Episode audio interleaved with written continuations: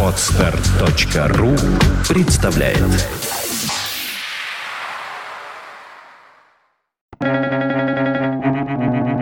Свободное радио Компьюлента. У короткого ума длинный язык Аристофан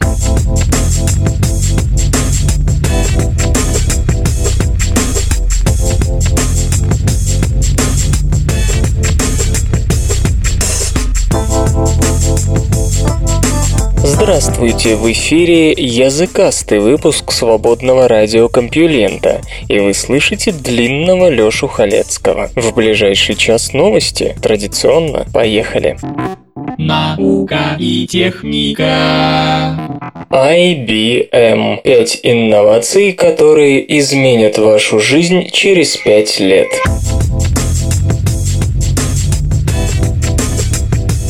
Корпорация IBM представила седьмой ежегодный список пяти нововведений, которые, по ее мнению, изменят наш образ жизни, работы и общения в течение следующей пятилетки. IBM описывает грядущее как эпоху когнитивных компьютерных систем. Новое поколение машин сможет учиться, адаптироваться и имитировать человеческие чувства. Это поможет нам лучше понимать окружающий мир на таком уровне сложности, сложности, который человеку сейчас недоступен. Компьютеры новой эры, полагают специалисты компании, помогут нам выйти на новый уровень обработки информационных потоков, принимать более обоснованные решения, улучшить здоровье, обогатить нашу жизнь и окончательно разрушить барьеры, все еще разделяющие человечество, в том числе географические, языковые, финансовые и прочее. Представьте себе, что с помощью смартфона вы выбираете себе в интернет-магазине свой свадебное платье. Прикоснувшись к экрану, вы почувствуете кружево и шелк. А если вас интересует этнография, то сможете потрогать украшения из бисера или ткани, изготовленные на другом конце планеты. И все это за счет вибрации телефона. В IBM уверяют, что таким образом вы отличите атлас от хлопка, и в итоге смартфон превратится в инструмент естественного и интуитивного взаимодействия с окружающим миром. Далее. Человечество делает 500 500 миллиардов фотографий в год. Каждую минуту на YouTube загружается 72 часа видео. К 2016 году мировой рынок средств медицинской диагностической визуализации вырастет, как ожидается, до 26 миллиардов 600 миллионов долларов. Но сегодняшние компьютеры распознают изображения только по тегам. Основная часть содержащейся в них информации – загадка для машины. В ближайшие пять лет, предсказывают специалисты, появятся системы, которые будут не только распознавать изображения и визуальные данные, но и анализировать их попиксельно, точно так же, как мы рассматриваем и интерпретируем то, что видим. Соответствующие технологии окажут огромное воздействие на здравоохранение, розничную торговлю и сельское хозяйство.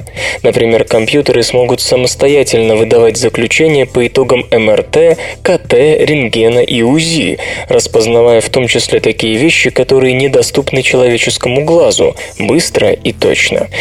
Третье. Хотели бы вы слышать несказанное? В течение пяти лет распределенные системы датчиков научатся обнаруживать неслышные составляющие звуков вокруг нас. Давление, вибрацию, звуковые волны на скрытых от нашего уха частотах.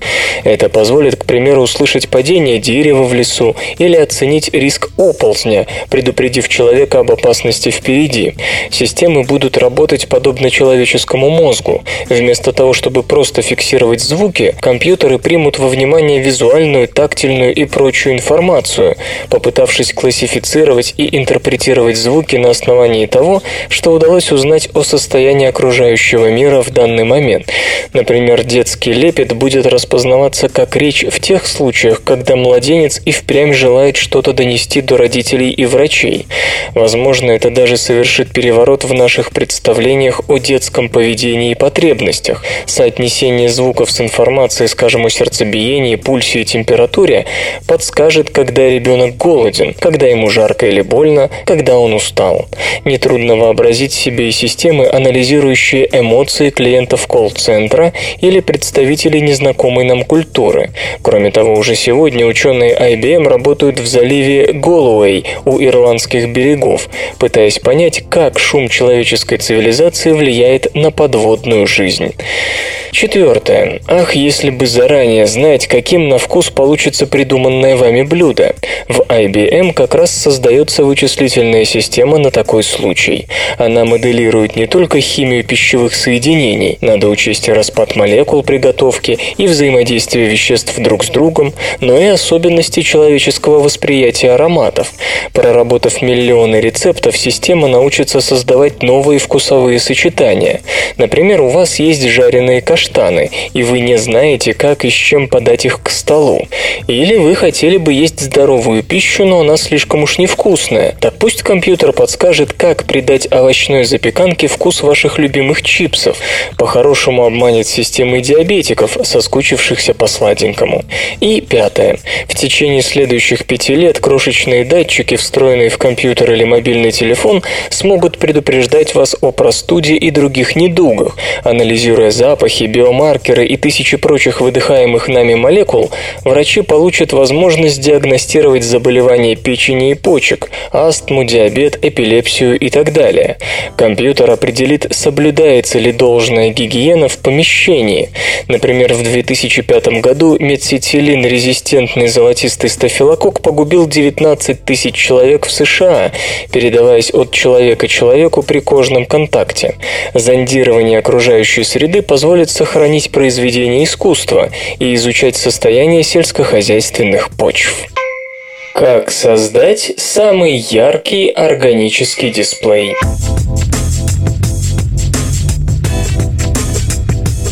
Большинство сегодняшних сотовых телефонов, плоскопанельных телевизоров и портативных медиаплееров используют жидкокристаллические дисплеи LCD.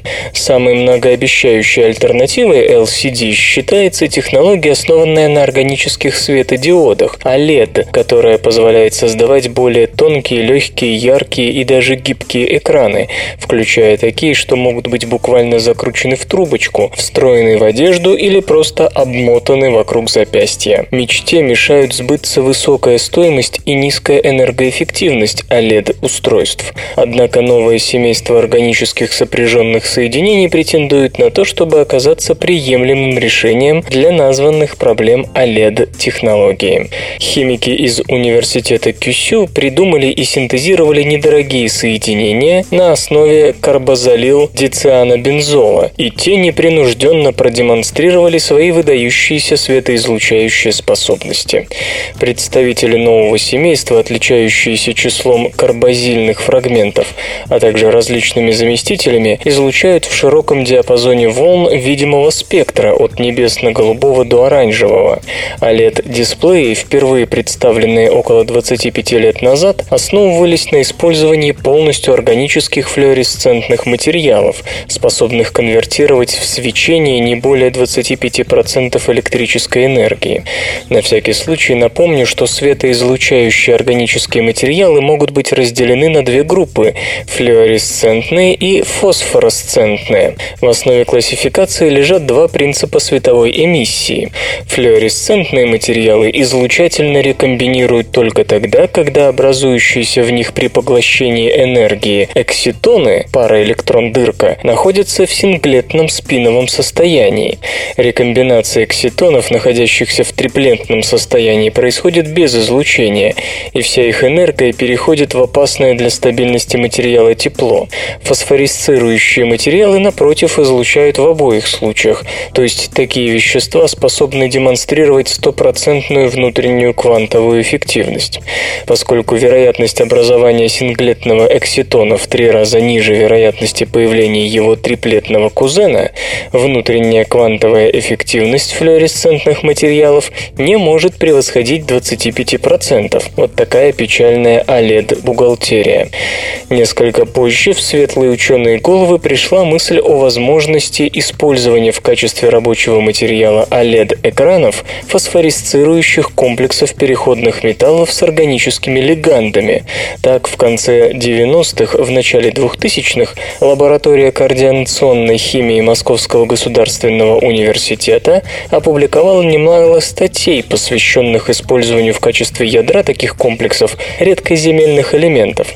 Работа проводилась в основном на деньги компании Samsung.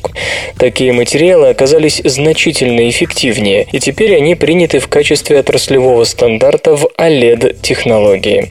Однако непреодолимым и крайне серьезным недостатком металлоорганических комплексов является их высокая цена, чему причиной использования таких дорогих металлов, как иридий, а также катализатора, необходимого для синтеза органического леганда. Ну а японским ученым удалось так подобрать комбинацию электрон-донорных карбозольных и электрон-акцепторных дицианобензольных групп, что в результате было получено целое семейство светоизлучающих соединений с очень небольшой шириной запрещенной зоны между синглетными и триплетными состояниями. Все равно речь идет о флуоресцентном материале, но с высокой вероятностью перехода экситонов из триплетного в синглетное излучательное состояние. Соединения синтезируются в одну стадию из коммерчески доступных исходных реагентов, а потому дешевы, особенно в сравнении с комплексами иридия. Благодаря своей электронной структуре новые соединения демонстрируют эффективность электролюминесценции на уровне лучших фосфоресцентных OLED до 90% внутренней и 19% внешней квантовой эффективности, но за гораздо меньшие деньги. Университетские лаборатории загрязняют реки генами устойчивости к действию антибиотиков.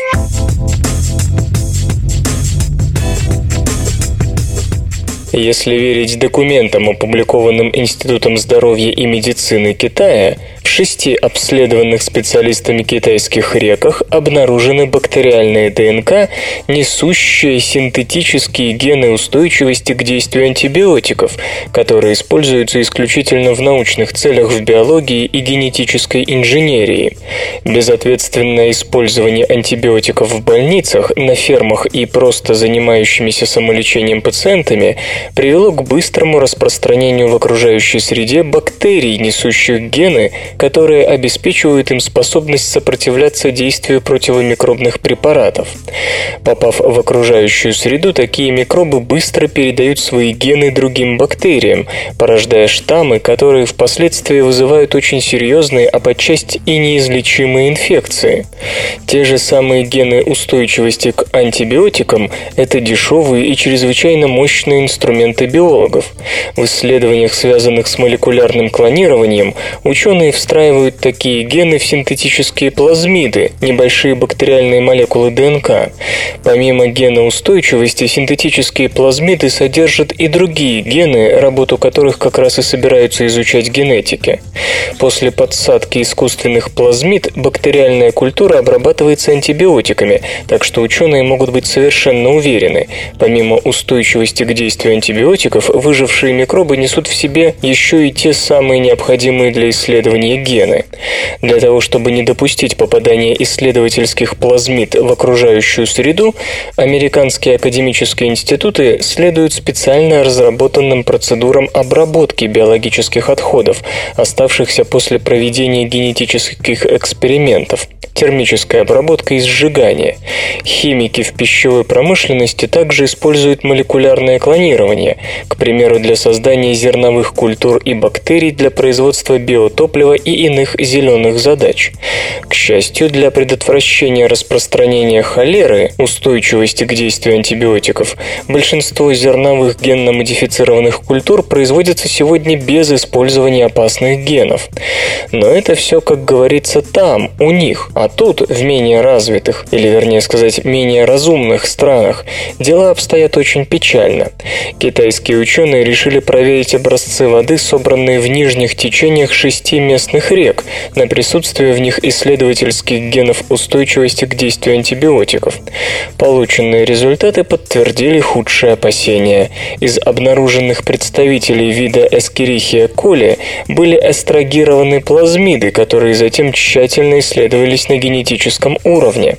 Оказалось, что во всех шести образцах присутствуют значительные концентрации ампицилин-устойчивых бактерий.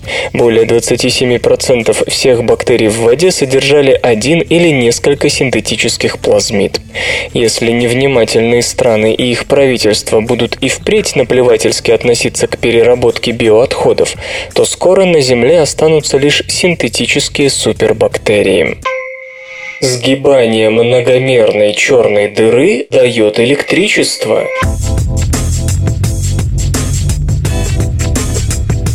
При введении дополнительных измерений черная дыра ведет себя подобно жидкости и твердому телу одновременно, и сгибание твердой формы способно привести к появлению электрического поля. Хотя эти эффекты существуют только в теории, описывающие их уравнения могли бы помочь нам разгадать кое-какие тайны реального мира, например, свойства горячего сверхплотного вещества, которое существовало сразу после Большого взрыва. В нашей четырехмерной Вселенной Вселенной, три пространственных измерения и время, черные дыры занимают отдельные точки в пространстве времени. Теория струн утверждает, что если добавить пятое измерение, черная дыра превратится в черную струну. Добавьте шестое, и мы получим черный лист или черную брану. Многомерная Вселенная имеет границу, которая математически выглядит как уравнение для кварк-глюонной плазмы, первозданного вида материи. На краткое мгновение мгновение ее можно создать в ускорителях частиц, но изучать ее напрямую невозможно, слишком уж она хаотична. Эффекты на этой границе применимы и к поведению черной браны, то есть исследование последней позволяет собрать данные о свойствах кварк-глюонной плазмы. Но описание черных бран требует сложных и громоздких уравнений Эйнштейна. Весь фокус в том, чтобы попытаться представить их в виде обычных материалов. Физики уже показали, показали, что черные браны следуют математике гидродинамики, что в свою очередь позволяет точно предсказать вязкость кварк-глюонной плазмы. Теперь Джей Армас из Копенгагенского университета, Дания, и его коллеги выяснили, что черные браны с тем же успехом могут вести себя как твердые тела. Если у черной браны есть электрический заряд, ее сгибание преобразует механическую нагрузку в электрическое поле, подобно тому, как это происходит в пьезоэлектрическом материале. Возможно, это свойство даст более полное представление о кварк-глюонной плазме. Железо и гаджеты. HTC готовит флагманский смартфон M7. По предварительным данным, аппаратной основой мощного смартфона послужит четырехъядерный процессор Qualcomm Snapdragon S4 Pro, функционирующий на тактовой частоте 1,7 ГГц. Объем оперативной памяти составит 2 ГБ, вместимость встроенного флеш-модуля 32 ГБ. Смартфон будто бы получит сенсорный дисплей размером 4,7 дюйма с разрешением 1080 на 1920 точек Full HD, а также камерой с 13 и 2 мегапиксельными матрицами, поддерживающие записи видео высокой четкости в формате 1080p. Среди прочего, упомянутый контроллер Wi-Fi с поддержкой стандарта следующего поколения 802.11ac, стереофонические динамики, аудиосистема Beats Audio, поддержка мобильной связи LTE и аккумуляторная батарея емкостью 2300 мАч час. AMD анонсировала графические чипы Radeon HD 8000M для ноутбуков.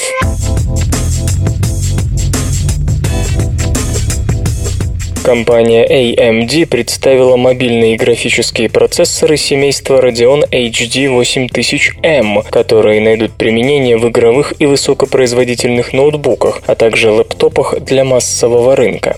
Все чипы производятся по 28-нанометровой технологии с применением архитектуры нового поколения Graphics Core Next. Поддерживаются программный интерфейс DirectX 11.1 и системы PowerTune и Zero Core Power, которые отвечают за оптимизацию производительности и энергопотребления. В семейство Radeon HD 8000M вошли процессоры серии 8500M, 8600M, 8700M и 8800M. Они насчитывают от 384 до 640 потоковых процессоров. Заявленное быстродействие составляет от 537 до 992 гигафлопсов, миллиардов операций с плавающей запятой в секунду, при расчетах с одинарной точностью и от 33 до 62 гигафлопсов в вычислениях с двойной точностью. Отмечается, что в портативных компьютерах на основе современных гибридных процессоров Trinity APU не удастся одновременно использовать интегрированный графический контроллер и дискретный ускоритель Radeon HD 8000M, поскольку эти решения выполнены на разной архитектуре. Ожидается, что ноутбуки с видеокартами на чипах Radeon HD 8000M поступят в продажу в первой четверти 2013 года. Эти забавные ученые. Эрнст Резерфорд пользовался следующим критерием при выборе своих сотрудников. Когда к нему приходили в первый раз, Резерфорд давал задание. Если после этого новый сотрудник спрашивал, что делать дальше, его увольняли. Наука и техника. Гости Красной планеты могут стать свидетелями падения крупных метеоритов. Столкновение с астероидом – одна из самых страшных природных катастроф, поэтому оценка риска подобных событий – очень важная задача. В данном случае в будущее заглядывает через прошлое, хотя прямая экстраполяция, конечно, невозможна, поскольку распределение размеров кратеров, наблюдаемое сегодня, зависит не только от количества воздействий, но и от скорости исчезновения кратеров в результате эрозии, тектонических процессов и падения новых метеоритов метеоритов. Уильям Брукман и его коллеги из Университета Пуэрто-Рико предложили новую математическую модель, которая подошла и Земле, и Марсу при всех различиях этих планет. Если верить выводам ученых, то падение метеоритов, подобных Тунгусскому, около 10 мегатонн в тротиловом эквиваленте, должно происходить у нас раз в столетие, а события слабее мегатонны якобы случаются в среднем раз в 15 лет. Исследователи Исследователи утверждают, что показания модели соответствуют наличному количеству кратеров и другим прикидкам. Ободренные этим успехом, они применили ту же модель к Марсу, где количество столкновений, скорее всего, будет выше из-за близости к поясу астероидов. И вот что самое интересное, получилось, что шоу мегатонного масштаба происходит там каждые три года. Это важно, потому что в будущем люди, возможно, будут дежурить на Марсе по нескольку лет. Иными словами, гости Красной планеты планеты имеют все шансы стать свидетелями падения относительно крупного метеорита, а поскольку плотность марсианской атмосферы намного ниже земной, эти удары способны причинить больше вреда, чем у нас дома. Конечно, сразу же хочется спросить, как это согласуется с реальным изучением Марса автоматическими станциями и роверами? В общей сложности они накрутили уже несколько десятилетий. Очень странно, что за это время никто из них ни разу не заметил мегатонного удара. Как принято принято говорить в подобных случаях, проблема требует дальнейшего изучения. Разумеется, полет на Марс опасен в любом случае. Запуск, посадка на чужой планете, строительство нового дома, интенсивное излучение во время путешествий туда и обратно, и на самой Красной планете. Но этого явно мало, и теперь все бросятся думать о том, как избежать мегатонного взрыва, вызванного столкновением с астероидом. Отсюда мораль. В обозримом будущем лучше положиться на дешевую безопасность безопасную и эффективную разведку силами роботов. Голубиная почта времен Второй мировой, возможно, расшифрована. Закодированное сообщение времен Второй мировой, найденное в дымовой трубе вместе с останками почтового голубя, возможно, прочитано канадским энтузиастом. Горд Янг из Питерборо, провинции Онтарио, утверждает, что ему потребовалось 17 минут. А секрет в книге, которую он унаследовал от предков.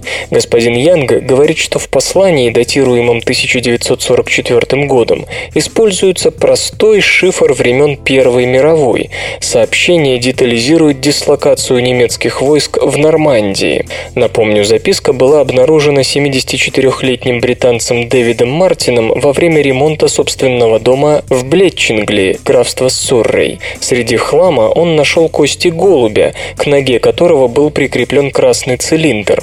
Внутри лежал тонкий лист бумаги со словами «Голубиная почта» и 27 блоков букв и цифр, написанными от руки. Сообщение привлекло внимание не только средств массовой информации, но и Центра правительственной связи Великобритании, специалисты которого, впрочем, не смогли решить головоломку. Они по-прежнему убеждены, что послание невозможно расшифровать без доступа к соответствующей шифровальной книге, но с удовольствием ознакомились бы с выводами господина Янга. На всякий случай пресс-секретарь слегка опозорившегося ведомства отмечает, что точно так же невозможна верификация любого предложенного решения без ссылки на криптографический оригинал. Господин Янг, входящий в местное общество историков-любителей Lakefield Heritage Research, ссылается на справочник воздушного корректировщика, который принадлежал его двоюродному деду, служившему в канадских ВВС. Донесение, по его словам, написал 27-летний сержант Уильям Скотт, ланкаширский стрелок, сброшенный в Нормандию вместе с голубями для разведки немецких позиций. Его убили через несколько недель и похоронили на местном военном кладбище. Код простой, говорит господин Янг, в его основе сокращение. Во время войны в британских войсках служило около 250 тысяч голубей. Каждая птица имела свой идентификационный номер. В сообщении два таких номера NURP.40.TW.194 и NURP.37.OK.76. По-видимому, сержант Скотт послал двух птиц, чтобы наверняка. Скорее всего, считает господин Янг, сержанта обучал инструктор, прошедший школу Первой мировой, бывший артиллерийский наблюдатель-корректировщик. Такой вывод канадец делает по расшифрованному им слову «sergeant», причем после «r» идет «j», а не «g». Именно так на старом британском военном сленге писалось слово «сержант». Подобная орфография почти автоматически говорит о том, что в послании используются сокращения времен Первой мировой войны, рассказывает господин Янг. Артиллерийские сокращения той эпохи короче, потому что примитивные радиопередатчики, отбивавшие морзянку, работали от батарей, которых хватало в лучшем случае на полчаса. Кто убил Рамсеса Третьего?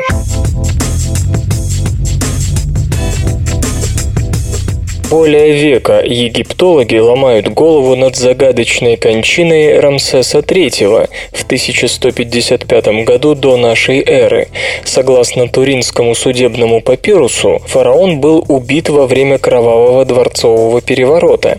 Правда ли это? И если правда, то кто возглавлял заговор? Папирус, представляющий собой протокол судебных заседаний, повествует, что на второго фараона 20-й династии, правил с 1180 86 года до нашей эры, подняли руку служащие его гарема, подстрекаемые одной из двух известных жен по имени Тия.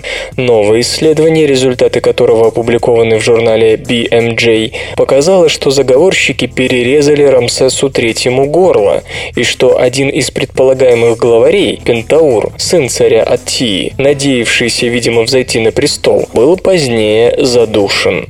Альберт Цинк из Института Института мумий и ледяного человека Европейской академии Бальцано в Италии и его коллеги пришли к этим выводам после анализа образцов ДНК и компьютерной томографии двух мумий – Рамсеса III и неизвестного молодого человека, условно обозначаемого Е, найденного вместе с ним в Дер-эль-Байхри. Компьютерная томография мумии Рамсеса III выявила широкую и глубокую рану на горле, сделанную, вероятно, острым лезвием. Скорее всего, она вызвала немедленную смерть. В ней найден амулет с уаджетом, оком Гора, который поместили туда, скорее всего, бальзамировщики. Наверное, таким образом усопшему гарантировалось выздоровление в лучшем мире. При этом шея фараона была замотана особенно тщательно, а 18-20-летний юноша оказался одним из сыновей фараона. Он, по-видимому, был задушен. Сканирование показало также раздутую грудную клетку. Его не подвергали обычной мумификации, но похоронили с козьей шкурой, которую древние египтяне считали нечистой. То есть это был знак бесчестия, знак убийцы. Трон и тогда был самым опасным местом на свете. Авторы подчеркивают, что хотя Е выглядит хорошим кандидатом на роль Пентаура, все выводы носят характер гипотезы. Железо и гаджеты. NVIDIA покажет Tegra процессоры нового поколения на Consumer Electronics Show 2013.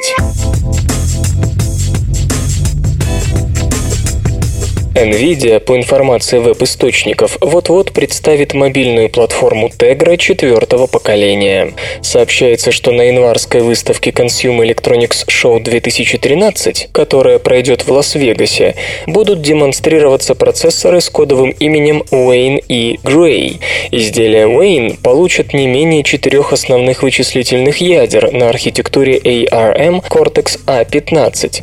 Их частота составит до 1,8 ГГц. Кроме того, в состав процессора войдут вспомогательное низковольтное ядро и графический контроллер GeForce. По производительности Wayne будет превосходить чипы Tegra второго поколения в 10 раз, а решение третьего поколения как минимум вдвое. Система на чипе Gray, по имеющимся данным, объединит компоненты Tegra 3 и модуль Ichera, обеспечивающий поддержку мобильной связи LTE. Новые процессоры найдут применение в планшетных компьютерах и смартфонах. Устройства на этих чипах, как ожидается, выйдут в первой половине 2013 года. Музычный перапынок. Сегодня в эфире свободного радиокомпьюлента группа «Патрон», а получать эстетическое удовольствие мы будем от песни «Новый день». Новый день, новый день, новый день репортажных камер. Кто-то мило замер, превратился в тень. Новый день, новый день, новый день В заповеднике поэтов. Это просто лето в старом кадре день. Под солнцем лед застывших вен. По кольцам виден возраст стен. Под объективом неба и воды. Давай сотни дублей выберем один, где я и ты. Новый день, новый день, новый день Интервью для микрофона Разложила на микроны солнце нашу лень.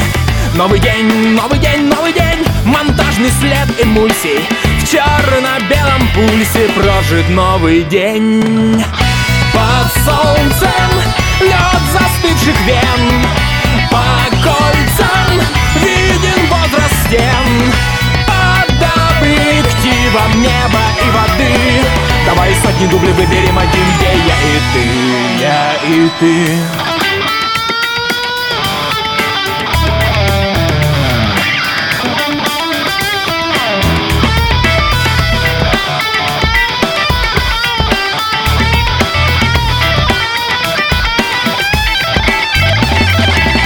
Новый день, новый день, новый день Пусть недели съемок Пыль архивных полок покрывает сном Но новый день, день как взрыв Проплывает где-то Вновь углы планеты точит объектив.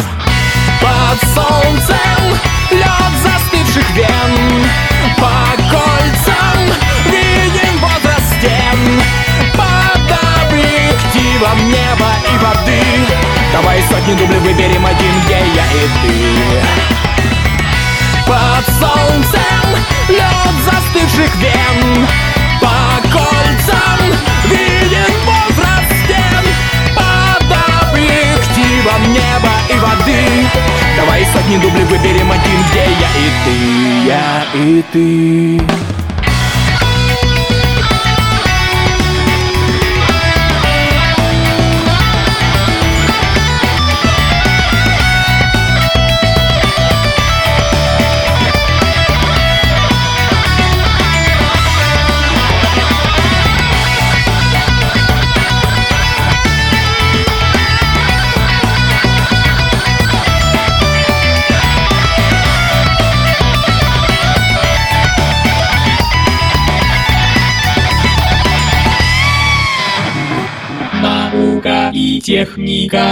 Грибковая чума амфибий перекинулась на раков.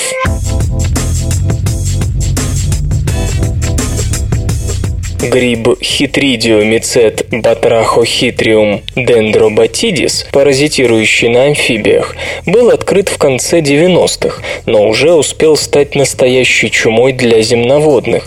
Эпидемия, вызванная грибом, не утихает. Средств защиты от него у амфибий нет, и по некоторым подсчетам счет исчезнувших по его вине видов пошел на сотни. Ученые, конечно, стараются как-то помочь земноводным, но результатов пока никаких. Дело осложняется еще и тем, что в биологии грибка ясно далеко не все. Так долго не могли понять, как Батраха хитриум дендробатидис выживает без хозяев, а в том, что он может какое-то время обходиться без них, исследователи имели возможность неоднократно убедиться. Если в пруд, в котором по вине грибка вымерли все земноводные, приходили новые лягушки и тритоны, то они также заболевали и умирали. Зоологи из Университета Южной Флориды выяснили, что хранителями грибка в таких случаях могут быть обычные речные раки.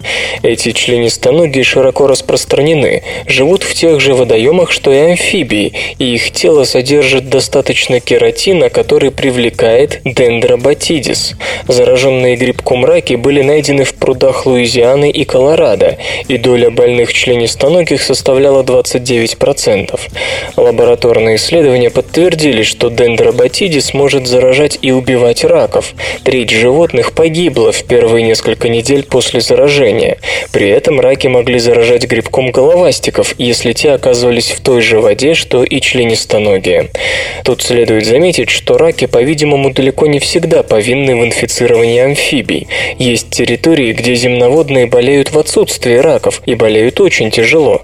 Однако это может говорить лишь о том, что у дендробатидис есть несколько способов распространения, и речные раки, учитывая их повсеместность, могут быть одними из главных хранителей и распространителей патогена.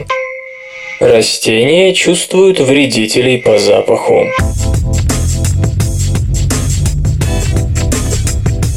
Исследователи из Пенсильванского университета обнаружили, что растения могут чувствовать запах своего врага и включать после этого свои системы защиты.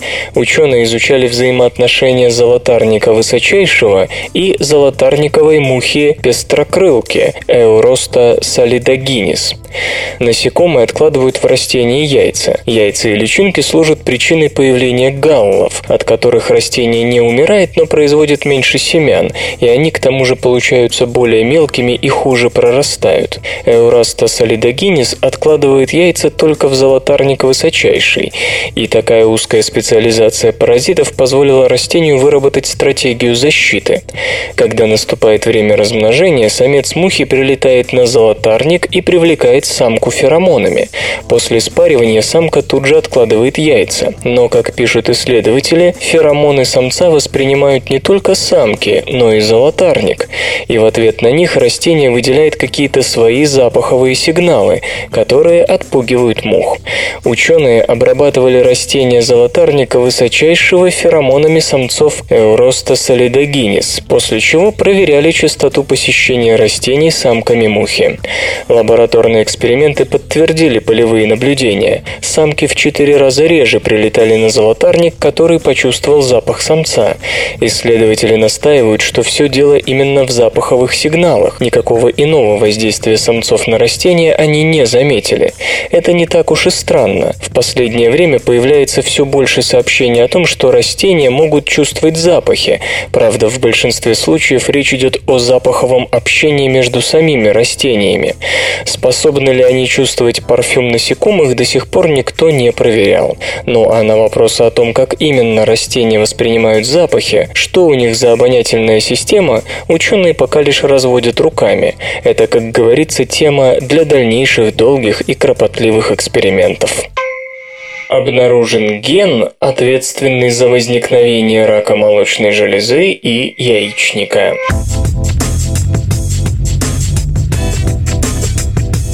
Результаты исследования, предпринятого в Институте изучения рака Великобритания, показали, что почти каждая пятая женщина с мутациями в гене PPM1D рано или поздно заболеет либо раком яичника, либо раком груди.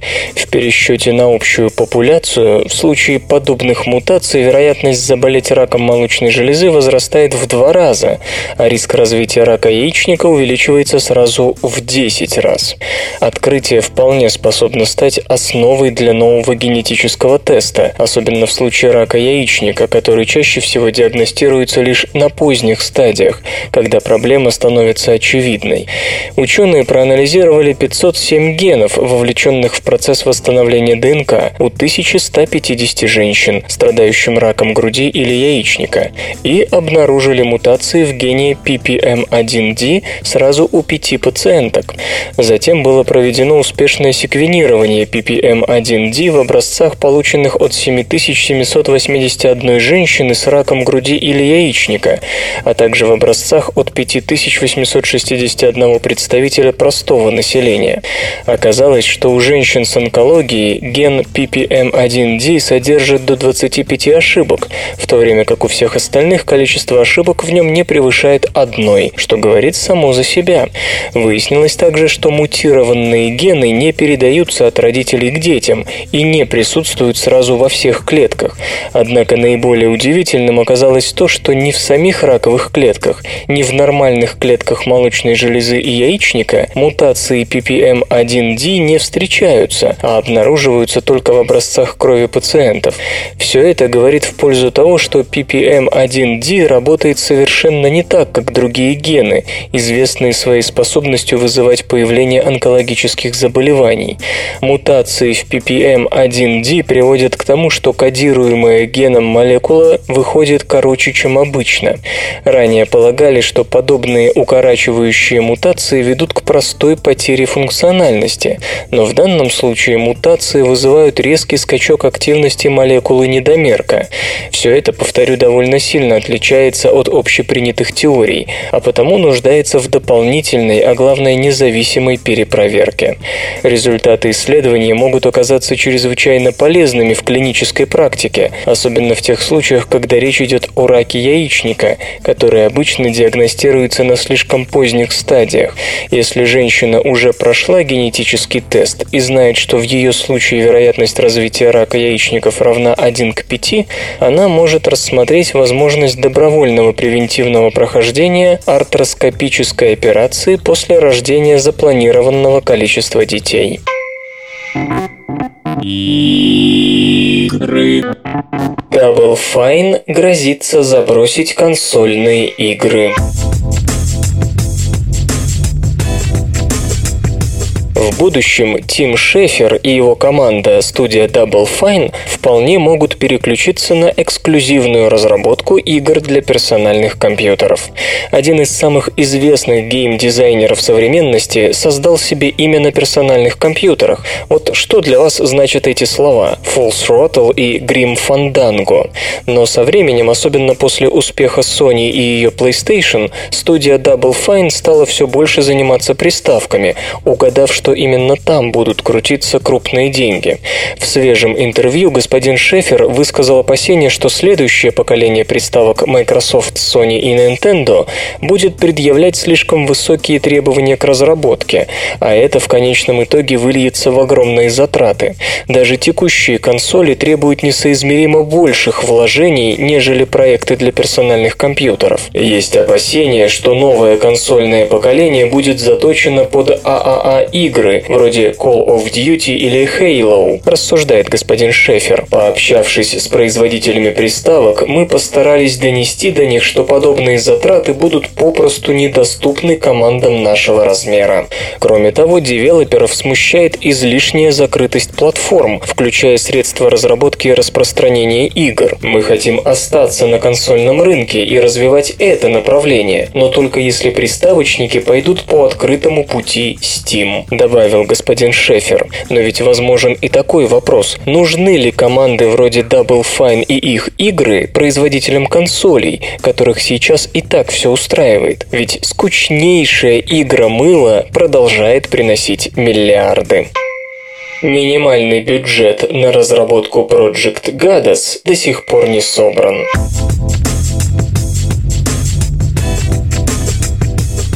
Скорее всего, кикстартер начинанию Питера Мулиньо, Project Goddess, не удастся собрать нужную сумму. На сегодня потенциальные игроки расщедрились лишь на 365 тысяч фунтов стерлингов. Между тем, до закрытия копилки осталось 3 дня, а в ней не хватает 85 тысяч фунтов стерлингов. Неужели студия 22 Кэнс потерпела фиаско? Что тому причиной? Давайте попробуем разобраться. Во-первых, не слишком удачно стартовал эксперимент эксперимент по имени Curiosity What's Inside the Cube. Уже в первые часы игровые серверы были выведены из строя, не выдержав нагрузки, а сама игра содержала ряд серьезных ошибок. Я считал, что поначалу будет около 40-50 тысяч человек, но эта планка была преодолена всего за 3 часа, и наши серверы рухнули, признается господин Мулиньо. Во-вторых, компания по раскрутке Гадос на столь ранней стадии могла оказаться не слишком удачной. Не Немногие готовы говорить открыто о проекте, которому еще так долго до завершения, и не всем игрокам нравится такой подход. Наконец, Питер Молинье заявил, что потенциальные вкладчики попросту посчитали его слишком богатым. Некоторые могли подумать, что у меня достаточно денег для финансирования студии и игры, а Kickstarter – это площадка для начинающих, рассказывает Питер. А правда такова. Практически все отчисления, полученные от предыдущих проектов, ушли на открытие развитие и поддержание 22 Кэнс. В общем, помогите Питеру Мулиньо, и тогда в конце 2013 года на персональных компьютерах, макинтошах, мобильных iOS и Android устройствах появится симулятор бога Project Goddess, ремейк славной Populous, которая вышла в 1989 году.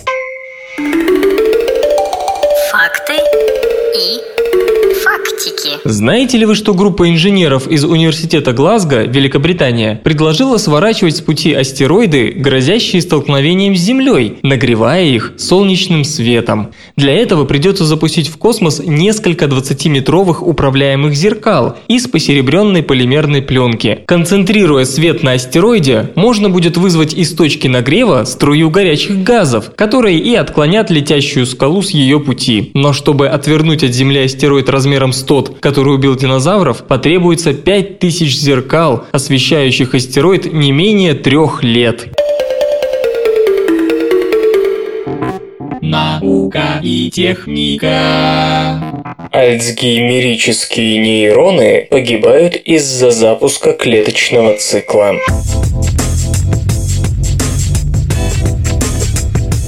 Обычные нервные клетки, как известно, не делятся, их клеточный цикл заморожен. Болезнь Альцгеймера, как показали исследователи из Университета Виргинии, выводит их из этого состояния и побуждает начать деление.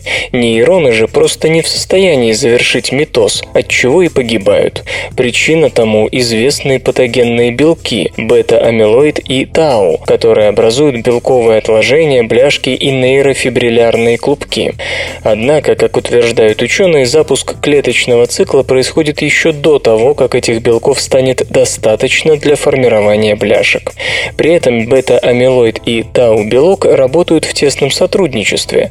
Эксперименты на культуре нервных клеток мышей показали, что несколько молекул бета-амилоида, объединившись в небольшой, еще вполне растворимый олигомер, активируют клеточные ферменты киназы, которые фосфорилируют тау-белок. А модифицированные Модифицированный тау-белок уже включает в клетки процессы клеточного цикла. В результате нейроны из фазы покоя G0, в которой они постоянно находятся, переходят в фазу клеточного цикла G1. Эти результаты подтвердились и в опытах на животных, причем было показано, что бета-амилоиду действительно необходим тау-белок. У мышей с выключенным геном тау-белка клеточный цикл в нейронах не запускался. Иными словами, бета-амилоид и тау-белок могут вызывать гибель гибель нейронов безо всяких бляшек и прочих отложений, и, возможно, развитие болезни можно будет предотвратить, если найти способ воздействия на ферменты, которые служат посредниками между этими белками. Предшественники половых клеток очищаются от эпигенетического наследства в два приема.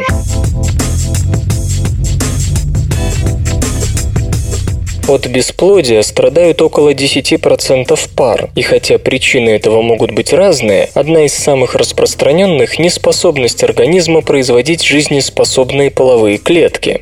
Известно, что стволовые клетки, которые служат предшественниками половых, закладываются еще в раннем эмбриогенезе, и только потом, уже у взрослого человека, они производят зрелые сперматозоиды или ооциты. Возможные способы лечения бесплодия часто связывают именно с использованием стволовых предшественников половых клеток. Однако об их развитии известно довольно мало. Разумеется, они берут начало из эмбриональных стволовых клеток, которые могут превратиться в любую ткань. Но что происходит по мере того, как изначально всемогущие эмбриональные клетки становятся более специализированными предшественниками половых? Этот вопрос интересовал ученых давно, но особых результатов пока что достичь не удалось. Большая часть опытов ставилась на клетках животных, так как человеческие оказались слишком капризными и хрупкими. Тем не менее, общую картину развития клеток предшественников человеческих гамет ученым, кажется, удалось представить. Исследователи из Калифорнийского университета в Лос-Анджелесе эту картину сильно подкорректировали. Известно, что ДНК развивающихся половых клеток очищается от эпигенетических маркеров. Эти маркеры, такие как метилирование самой ДНК, модификации гистонов, накапливаются в течение жизни человека, в том числе в предшественниках половых клеток. Но в ходе эмбриогенеза эпигенетические метки перегруппировываются и большей частью исчезают. До сих пор считалось, что клетки, которые будут направлены на производство сперматозоидов и ооцитов, претерпевают эпигенетическую чистку в течение первых шести недель созревания эмбриона. Однако на этот раз исследователи обнаружили второй этап эпигенетических перестроек, которые случаются после шестой недели. Следует подчеркнуть, что ученые работали с клетками человека, взятыми из абортированных зародышей. Они заметили, что стволовые предшественники половых клеток, полученные в лаборатории, отличаются от их природных аналогов. Это и привело к обнаружению второго раунда эпигенетических перестроек. Хотя звучит это не слишком интригующе, полученные данные заставляют иначе взглянуть на методы выращивания и воспитания предшественников половых клеток, с помощью которых можно было бы лечить бесплодие у мужчин и у женщин. Не говоря уже о том, что этот этап означает появление целого направления в молекулярной и клеточной биологии. Альцгеймерические нейроны погибают из-за запуска клеточного цикла.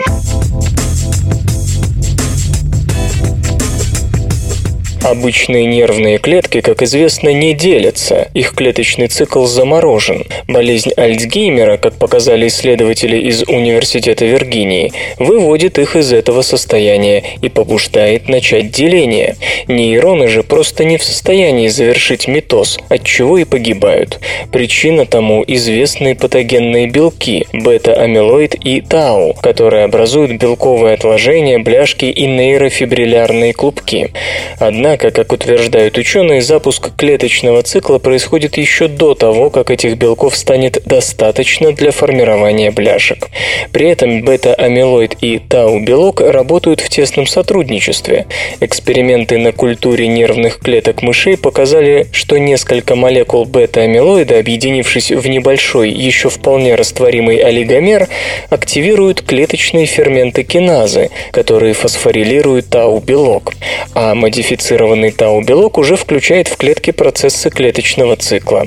В результате нейроны из фазы покоя G0, в которой они постоянно находятся, переходят в фазу клеточного цикла G1.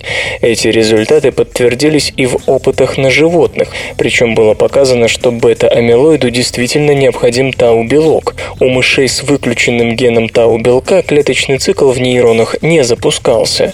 Иными словами, бета-амилоид и тау-белок могут вызывать гибель гибель нейронов безо всяких бляшек и прочих отложений, и, возможно, развитие болезни можно будет предотвратить, если найти способ воздействия на ферменты, которые служат посредниками между этими белками. Альцгеймерические нейроны погибают из-за запуска клеточного цикла. Обычные нервные клетки, как известно, не делятся, их клеточный цикл заморожен. Болезнь Альцгеймера, как показали исследователи из Университета Виргинии, выводит их из из этого состояния и побуждает начать деление. Нейроны же просто не в состоянии завершить митоз, от чего и погибают. Причина тому известные патогенные белки – бета-амилоид и тау, которые образуют белковые отложения, бляшки и нейрофибриллярные клубки. Однако, как утверждают ученые, запуск клеточного цикла происходит еще до того, как этих белков станет достаточно для формирования бляшек. При этом бета-амилоид и тау-белок работают в тесном сотрудничестве. Эксперименты на культуре нервных клеток мышей показали, что несколько молекул бета-амилоида, объединившись в небольшой, еще вполне растворимый олигомер, активируют клеточные ферменты киназы, которые фосфорилируют тау-белок. А модифицированный тау-белок уже включает в клетки процессы клеточного цикла. В результате нейроны из фазы покоя G0, в которой они постоянно находятся, переходят в фазу клеточного цикла G1. Эти результаты подтвердились и в опытах на животных, причем было показано, что бета-амилоиду действительно необходим тау-белок. У мышей с выключенным геном тау-белка клеточный цикл в нейронах не запускался. Иными словами, бета-амилоид и тау-белок могут вызывать гибель нейронов безо всяких бляшек и прочих отложений, и, возможно, развитие болезни можно будет предотвратить, если найти способ воздействия на ферменты, которые служат посредниками между этими белками. Свободное радио Компьюлента.